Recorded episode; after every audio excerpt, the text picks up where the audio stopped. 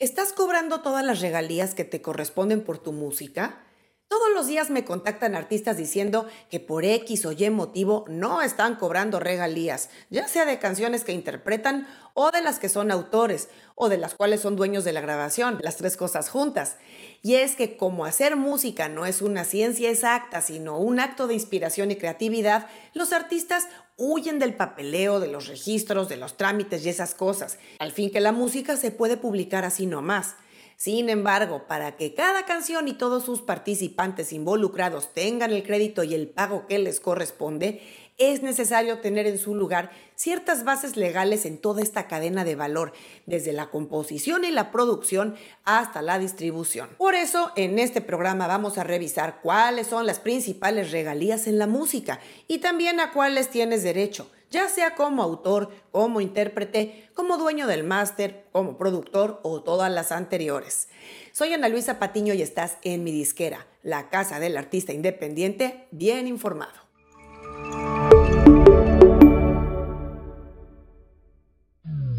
General, los conceptos como regalías, copyright, propiedad del máster, derechos de autor, se escuchan mucho, pero no toda la gente involucrada en un proyecto musical sabe a detalle en qué consisten o, en caso peligroso, tampoco saben qué les corresponde ni cómo hacerlo valer. El tema es muy extenso, pero en este programa nos vamos a enfocar en aclarar a qué tipo de regalías tienes derecho en cada caso, para que no se te pase ni una sola sin cobrar.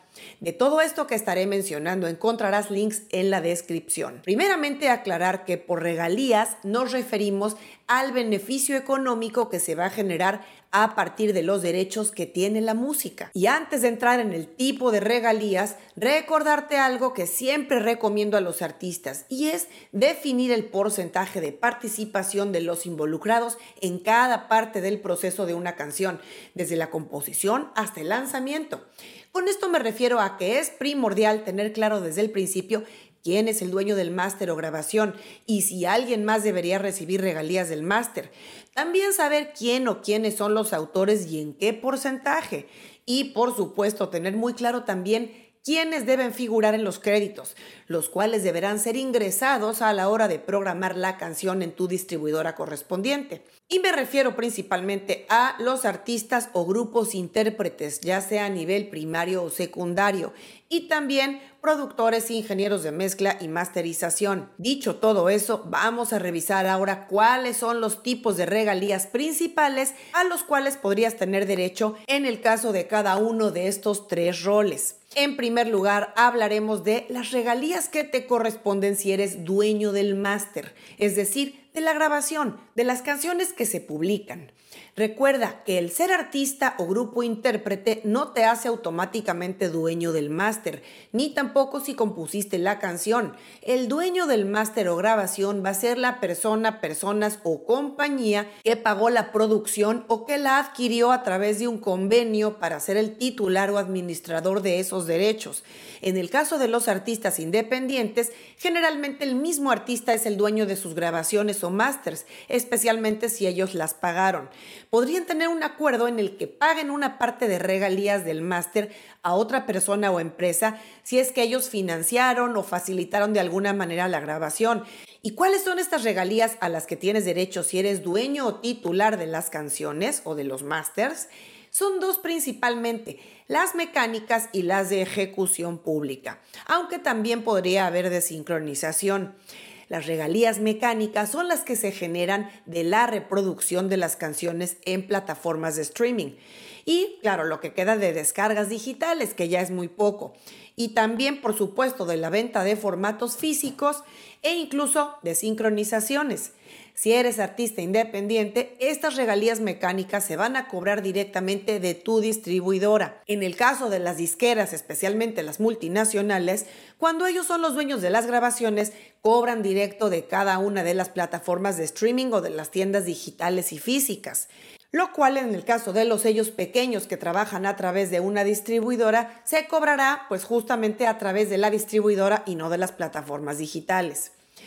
El máster también recibe una regalía por ejecución pública, conocida también como derechos conexos, que usualmente se va a cobrar a través de las cámaras locales de productores de fonogramas, que son las asociaciones compuestas por las compañías disqueras y sellos grandes.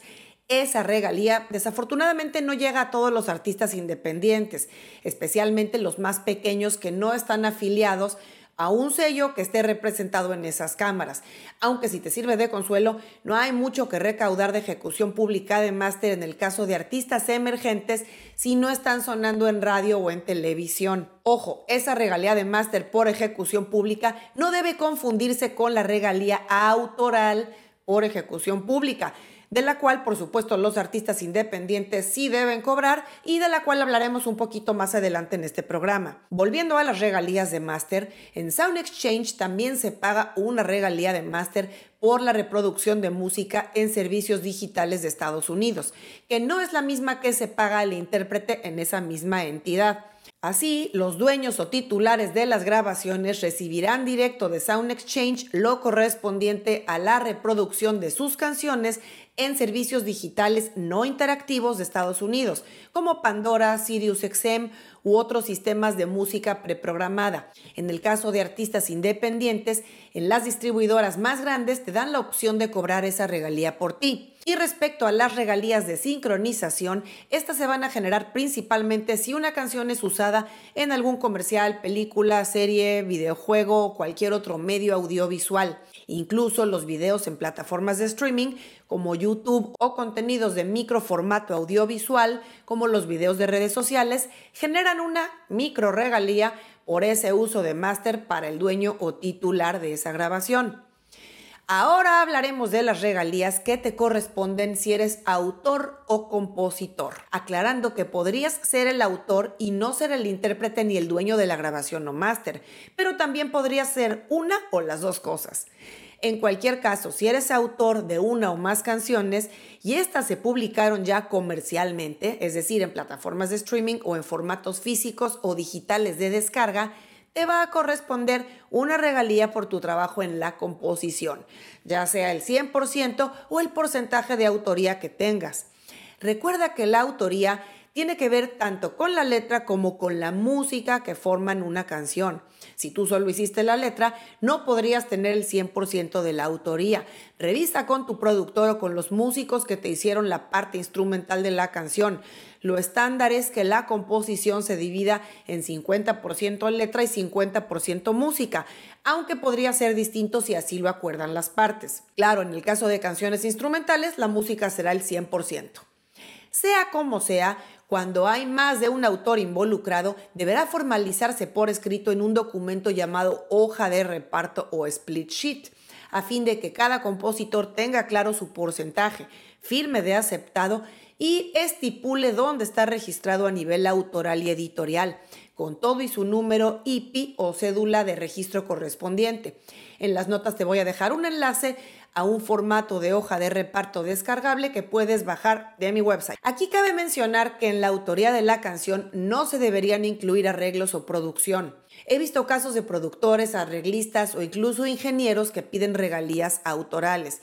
Eso técnicamente no correspondería, salvo que hayan participado activamente en la autoría o composición. Es decir, si compusieron algo de la letra o de la melodía. Por eso vemos que los créditos autorales de las canciones no cambian cuando se hacen covers de otros géneros, porque aún habiendo arreglos distintos en la música, no se altera la composición original.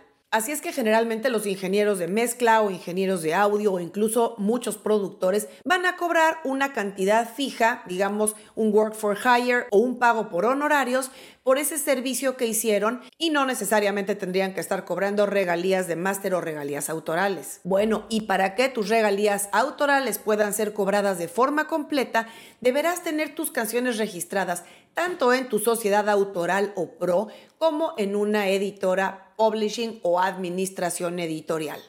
Si no tienes esos registros, por más que tu canción tenga miles o cientos de miles o millones de streams, no vas a recibir ningún pago. El que no se registra correctamente no cobra. Teniendo tus registros autorales al día, cuando tus canciones comiencen a tener actividad de streaming o a ser tocadas públicamente o en medios electrónicos o digitales, se van a comenzar a generar regalías, aunque según el monto y la frecuencia de recaudación en cada país, podrías tardar más de nueve meses o incluso más de un año en empezar a ver saldo a tu favor. Las regalías autorales correspondientes a las plataformas de streaming y si hubiera formatos físicos o descargas, te van a llegar a través de tu editora, publishing o servicio de administración editorial. Las de ejecución pública te van a llegar a través de tu sociedad autoral o pro.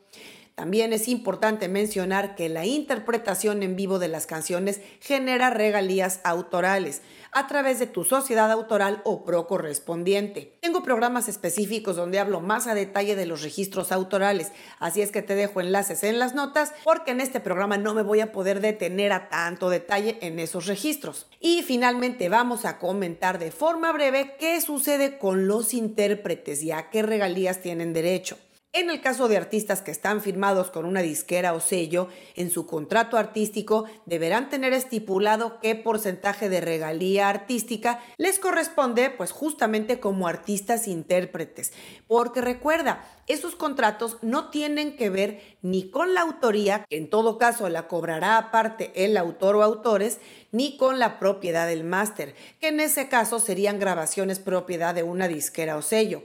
Así es que el artista, el intérprete, estará recibiendo una prestación económica por su trabajo como intérprete de esas grabaciones, de esas canciones. La cosa cambia si el artista es independiente y si es dueño de sus másters. En ese caso, como no hay un contrato discográfico en el que el artista reciba una regalía como intérprete, el artista va a concentrar su ganancia en las regalías mecánicas, es decir, lo que generen sus canciones en plataformas de streaming, descargas y si hubiera venta de producto físico o sincronizaciones.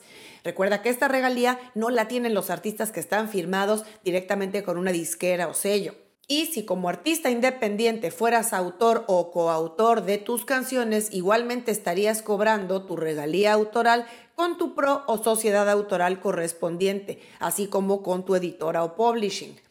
Existe también el concepto de las regalías de ejecución digital, que está especialmente en Estados Unidos organizada bajo Sound Exchange.